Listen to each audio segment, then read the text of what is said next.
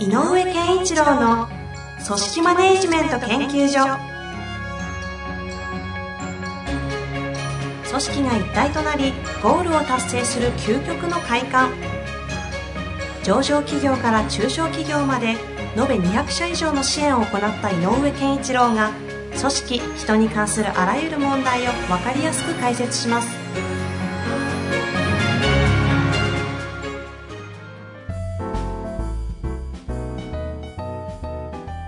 こんにちは、遠藤和樹です。井上健一郎の組織マネジメント研究所。井上先生、本日もよろしくお願いいたします。よろしくお願いします。さあ、今日も、えー質問が来ておりますが、ちょっと特殊な業界からの質問でして。長そうですよね。そうですね、ちょっと長いので、早速、はい。いきたいと思います。えー初めて質問させていただきます。はい私は、えー制作会社で働く、えーものです。男性とありますね。え弊社は映像制作会社で、エンジニアやデザイナーが多くいる会社です。その中で私はディレクターとして働いています。プロジェクトが立ち上がるたびにそれぞれのディレクターなどが決められ仕事をしていきます。最近では私も独り立ちができるようになり、企画が通ることも多く、決済権限や予算ももらえるようになりました。AD としてチームをサポートする立場から、ディレクターとしてチームを回す立場になって、人材育成の難しさに頭を抱えています。映像制作となると各クライアントの希望も違えば、現場ごとの対応も毎回違うため、新人に対して型を教えるという作業がしにくい環境です。どうしても体育会系の雰囲気が強く、上下関係が厳しいまま、ディレクターとして独り立ちをしていくので、見て学ぶくらいしかできず、いいディレクターが育ちにくい環境のように感じます。この状況が続くと、プロジェクトばかり量産され、良い企画を立てられるディレクターが育たず、人材不足に悩み続けることになってしまいます。現場にいる人間としてどのようなアクションを起こしていけばよいのでしょうか？アドバイスお願いいたします。はい。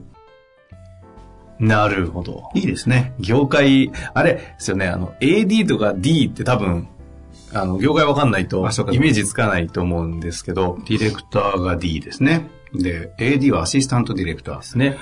一般の組織で言うと、どういう認識ですかねなんかディレクターは課長とかそのイメージですかもうちょっとあれですか？係長みたいな。あのー、映像の世界の特徴はやっぱりこう、映画なんかのところにもあるように、はい。えっ、と、監督と言われてる人がの世界なのよね。うんうん。作品も含めて。だから、えっ、と、なんとか組っていうでしょ、よく。はい。だから、えっ、と、意思決定とか、その全ての作品のイメージを持ってる人が一人いて、これがディレクターですね。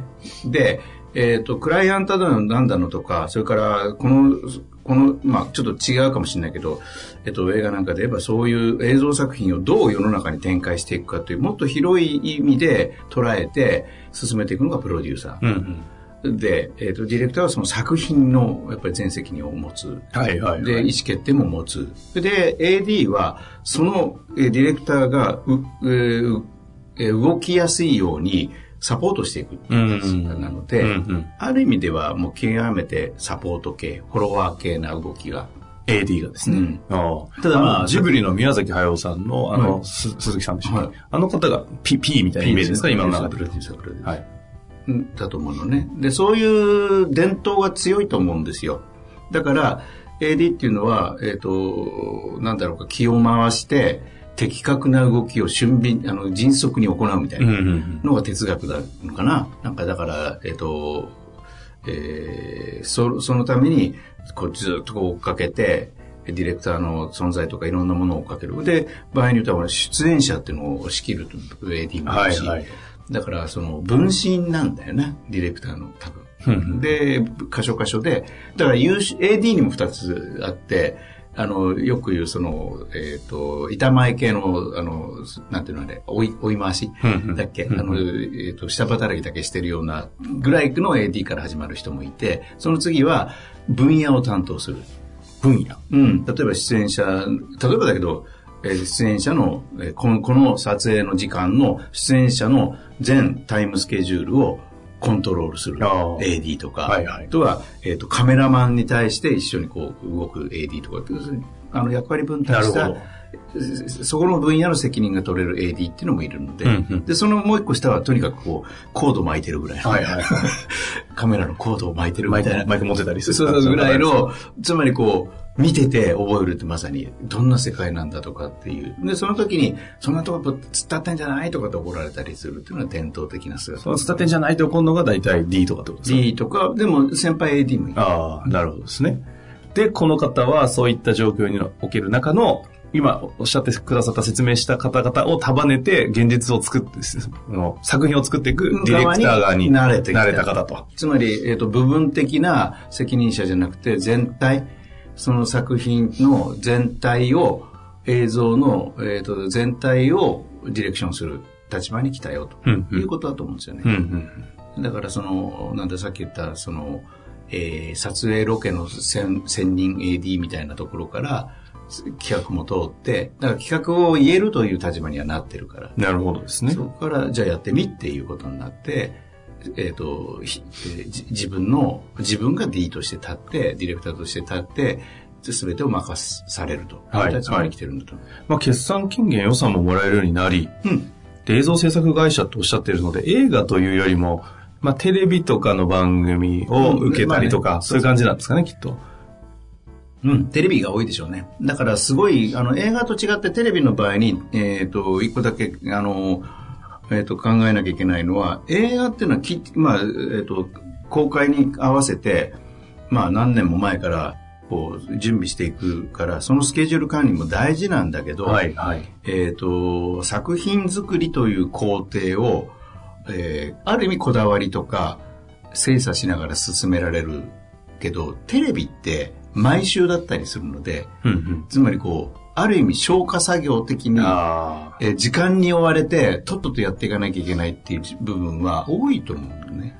キャスティングなんてひどい時に3日前とかで決まるとか普通ですもんね。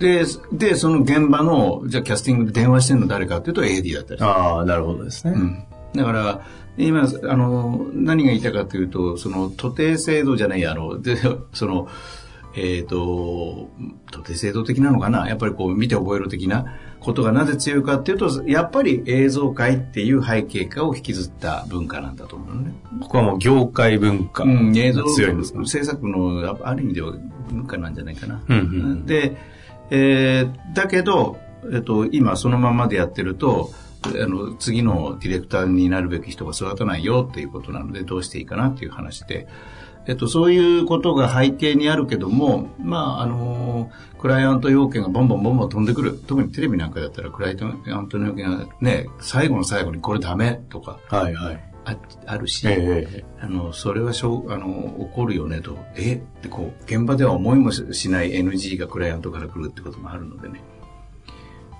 え、それやるとこの、ここの意味なくなるんですけど、うんぐらいのこともある、うん実際あるから。でじゃあどうするかっていう調整もあると。なので、えっ、と、一概にディレクターだから、コンセプトを立ち上げて、コンセプトに忠実に従って、えっ、と、道の真ん中を突っ切るっていうわけにもいかない。意外とその俗に言う中間管理職的なクライアントとのは挟み具合があったりするんですね。あの、まあ、悪い言い方すると横やり的なものを含めて、イレギュラーな対応を求められることが多いと。はい。で、その時にはもうディレクターが全ての権限で一人で判断して、指示を出して AD がこなしていくとうんうん。いうことになると、AD は指示を受けて、それをやるっていうことの、が常態化するから、育ちにくい環境にあるよっていうことだと思います。なるほどですね。で、あの、ちなこれどうアプロアクションしていけばいいんですかって、本当にその通りですね。そうそう。で、で、それが現状なんだけど、D になる人を育てたいって言ってるので、ぜ、ある意味で、えっ、と、えっ、と、どういう形の具体的なことは、作業、毎日の日程と作業レベルがあるのと、まあ最近よくある、あの、働き方改革における、あの、時間的な制約も多分、この業界って今までめちゃめちゃだったと思うので、はいはい、そうですね。受けてくるから、それ以上させられないとか、いろんなことが起こってる中おでー、だえっ、と、この、この方の職場においてどれかって、方法論として何かって落としきれないんだけど、テーマは、やっぱり AD の人に、この、この今、ありとあらゆることが言われてるけど、これってどうしたらいいのっていうのは、語らせないといけない。ほう、ほう。え、だ、誰にですか？あ ?AD。?AD に。うんで、決めるのは D なのよね。これうんえーで、誰かが一人が決定するという最後の権限を持ってなきゃグダグダになるから、はいはい映像世界なんて。だからそれはそうなんだけど、決定に至る手前でも決定した後でも作った後でも何でもいいので、この、この今回の、えっ、と、知り、えー今回の番組はどうだったかとか、これはどう思うかとか、ととにかく、えっ、と、ディレクターの立場的な視点で、ほえっ、と、ものを見るって癖をつけさせないと育たない。ん逆に言うとそういう対話を AD の方とするってことですか？そう、本当は、あの、もうとにかく定例的に、えっ、と、すえっ、と、そんな時間が取れるかどうかわからないけど、イメージとしては、2、3時間全員がそれについて感想を言えるようなうん場を設ける。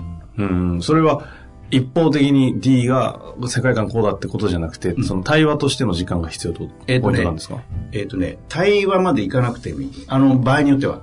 対話になったら最高。だけど、ディレクターの権限としては、例えばこのシリーズ、あのどどこどこのクライトンさんをスポンサーに入れて、この番組が夕方やってますと30分間。で、これは今回こうでこうでこうでこうで。って言って、番組としてのコンセプトと、で、次回をゲストのはどういう意味でかとか、まあいろんなことを、まあとりあえずトータルのことを語った上で、どう思うって、じゃあ、でどんな話をしてもらったらいいのとか、どこをと、このゲストの場合、何を、えっ、と、見てて、視聴者が一番感じるものは何だろうねとか、ということをとにかくみんなに。その昔の業界文化的な徒弟制度っぽさみたいなところから、その上の方が下の方に対してそういう意見をこう、なんですか、交換して対話をさせさせてもらえる環境って意外とこう、ないイメージがすごい強いんですけど。もう作った方がいいと。あーそれで、でも、その人たちの意見を取り入れるかどうかは、ディレクターが決める。うんうん。それでいいの。だから、ディレクター、みんなで決めていきましょうねっていうミーティングをやりましょうじゃないの。もう変なので、感想としてこう思いますよね。あー人あのここにあの AD の頭に浮かんだものをアウトプットさせる場所とにかくそれは何が目的だからそれが必要なんですか、えっと AD の人たちの思考を訓練する。あくまで思考の訓練の場として今のやり方なんですそれと逆に言えば途中でスポンサーからこんな要件が入っちゃったんだよねっていうことがシェアできる場所でもある。うん。つまり、えっ、と、カメラのコードをまだ巻いてるような人間ですら、いや、今回しスポンサーからこういうことが言われたぞと。いうのを分かってるのと分かってないのと全然。はいはい。ものの景色の見え方が変わるんだ。はあ。まあ、最近キーワードで納得性とか言葉も出てますけど、なんかそういうところにもこう、つながりそうな。だからもう本当にね、そういう、あの、詳細な、詳細というか微細、なんていうの、具体的な、えっ、と、細かな情報も、みんなで、あの、共有し、シェアできているような状況って作ると、やっぱり意思の浸透が早い。なるほど。で、その上で、これどう思う？って言って、あの、変な話、あの、批判してもいいぞと。うんうん。ダサいっすね、今回とかでも何でもいいから、みんなで言い合う。で別に決定権はないけど、言い合う。で、言わないんだったら参加しなくていい、この会議にっていうぐらい。はみんなが言う会議。あ。なるほどですね。もうむちゃくちゃソリューションそのまんまの回答じゃないですか。で、僕なんか昔、あの、ロンモーションっていう舞台に行った時に、やっぱりそこの上司がやってくれたことでためになったことがあって、僕らアーティストのライブってとにかく、とにかく一生懸命見て回るわけ、うんで見て回ってたわけ。どういう活動をし、どういうお客さんがいて、何がえあのポイントなのかっていうのを見つけるために、うんライブが一番いいっていうのを見てたんだけど、ライブ見るでしょ？先週1週間。そうちょえっと月曜日の朝の部会で全員がライブレポートする。見たライブについて全部感想言うの。うん。っていうことをやるの。で、だから何がそこで決定するんじゃなくて、全員が言う。見たものすべて。っていうことによって訓練するんだよ。はつまり、ライブをただぼーっとして見てないくなる。言語化するのも見ながら、これってなんて言うんだろうと。あ。その場においてダメ出しとかもあるんですか？お前そういうとこ見てねえから言えねえんだみたえいな話もあるんですかーでも、ダメ出しはしない。批判しても構わない。その代わり、アーティスト担当って担当のは、それに対しては意見は言わなきゃダメ。うん。どういうつもりで今こういうことをやってるかってこと。これって、まあ、この今回の映像制作会社の方だったら現場わかりやすくありそうですけど、うん一般的な組織で普通にそそそ仕事をされてる方々からすると、こうな、どういうふうに応用できるんですかね。えっとライブ行ってもね。あのね今今の話は何、なんでかっていうと、えっ、と、技術を教えるとかなんとかっていう世界じゃなくて、イメージの世界の、で、どう、ディレクターで、で、ディレクターとして立てるかどうかっていうのは、この人がどれだけのイメージ感を持って、世界観を持ってるかっていうことがキーワードになるので、とすると、世界観とかっていうイメージの世界で生きている人たちにとって大事なこと。うんうんでもそうじゃなくて、形があって、型が教えられないってやったじゃない。でも形がある世界とはちょっと違う。うん。うんうんでも、少し、えっ、と、少し企画性とか、とかが必要であれば、ちょっとエッセンスを入れてみんなで感想を述べ合うというのは大事なこと。うん。なるほど。だから通常の仕事の中ではなかなかあんまりない場面かもしうれない。ん。けど、ここってイメージを共有するっていう、その思考を共有するっていう感じですよね。その意味では、別に職場、形がある世界でも、その思考の共有っていうところはどのようにするかっていう感、なんですか、こあ、それはあるね。う、やることはありそうですよね。うん思考の共有って、例えばどういう状態が思考の共有ができた状態って言えるんでえっ、すかとね、思考の共有って、例えば、じゃあ現実的に営業みたいな話で言おうか。すと、えっ、と、みんなが嫌がるかもしれないけど、えっ、とあ、自分ではないお客さんの案件とか、いろんな案件があるので、まあ、それもし、あの、えっと、テレワアポから始まるような営業だとちょっと違うかもしれないんだけど、やっぱりこう、ちゃんと商品を、とか製品、商品を持って、まあ、エンドユーザーの方がいいのかな ?C2、あ B2C の方がいいのかもしれないね。お客さんがいて、こんなキャラクターのお客さんが来ました、今回と。で、担当 A さんですと。で、展開しますと。で、ABC という3人で、リーダーいて4人のチームですと。たら、A さんのお客さんのことの展開についてみんなで語る。ああ。っていうのが今のことなの。はいはいはい。で、A さん、普通だともう担当じゃないから口出さないのそうですね。そうじゃなくて、あの、その A さんの仕事の仕方について言うんではなくて、このお客さんについてはこうなんじゃないんでしょうかとかっていうことをみんなで語る。うーん。っていうのが、私だったらこうするかなとか、私はここが気になります。何でもいい。で、A さん聞いてれば、あ、なるほどねっていうことにもなる。でも、うん A さんは A さんなりにある情報の中で、いや、僕はでもそうは思わない。私はこうやりたいとかっていうのはあるので、それも別に言えばいいんだよね。で、それリーダーが見てて、別に決定者は A さんだから。意思決定者は。あとはリーダーと一緒で相談すればいいので、他の B さん C さんが何を言おうが、うん A さんが決めたやり方でやればいいのよ。で、それも B さん C さんに言う。同じようにあなたたちもそうだよと。でも、いろんなことについて、どういうふうなことが起こるかとか、どんなイメージを持ったかとか、何が見えるかとかね、そういう仮説とか、そういうものをみんなで語るっていう場面で思考を広げていかないと、はイメージが、でもイメージだと思うの？大事なことって。まあ、なんかあれですね、リアルなケーススタディを、うん。あるこの分野の人間たち集めて、なんかとりあえずやってみて。その、それに対してどのように考えてるかの頭の中をみんなでこう見合うみたいなそうそうそう。ことによって起きるのは思考の訓練もあるし、結局なんかこう、なんかチームっぽくなりそうな感じもしますよね。うん。なんかそっちにも繋がってきそうだなという印象を受けましたけど。何でも言い合えるチームになれるかあら。あ、なるほどね。これを徹底してやってるのがピクサーって言われてるんだよね。へえ、あ、そこを仕組みでやってるんですか、うんそこ。はへ全全員が集まって全員が語る。で、時には、あの、それこそ、あの、喧嘩になるぐらいの対立も起こるって言ってるけどね。でうんうんだから、そこは素晴らしい。でも、あそこもルールは一個。最終決定者はディレクター。これだけは揺るぎない。へえ。それ揺るぐ揺るがしちゃうと、あの、軸がなくなる。けどなんかものすごいディスカッションというか全員の意見を取り入れながらやるみたいな文化っていうのはなんかこう、よく聞くじゃないですか、ピクサーって。うんうんあでもあくまでもそうなんですね。それを踏まえて最終的に意思決定は明確になってる。うんそれはそうですよね。うん。へえちょっとピクサーの組織論はね、ちょっと私不勉強なんですけど、ああ、れは確かに面白そうですよね。へえ、そうなんだ。うん。いや、まさにね、この今、映像制作会社、最近乱立し始めて IT 系のところがね、ニュースピックスやアウェイバも始まったがために、人材も流動性あ溢れ出してるんでねこういった話出てくるんでしょうね。はい、業界の話は。ちょっと私は、ちょっとあのね、遠いところにいるんでわかんないですけど。いや、まあだから、あの、一般的に、さっきね、遠藤さんが言ったみたいに、あの、若干応用して、やってみようかなと思うことがあるとすれば、やっぱりイメージというものを鍛えるっていうことが大事な、なと思ったら、やってみた方がいいと。そこが今日のね、概念化のポイントですよね。まあ、というわけでね、ぜひね、ちょっとうまくいかせていただいて、はい、こういったね、得意な業界楽しみです、はい。ぜひまたお待ちしております。はい、というわけで、井上先生、本日もありがとうございました。ありがとうございました。本日の番組はいかがでしたか？番組では、井上健一郎への質問を受け付けております。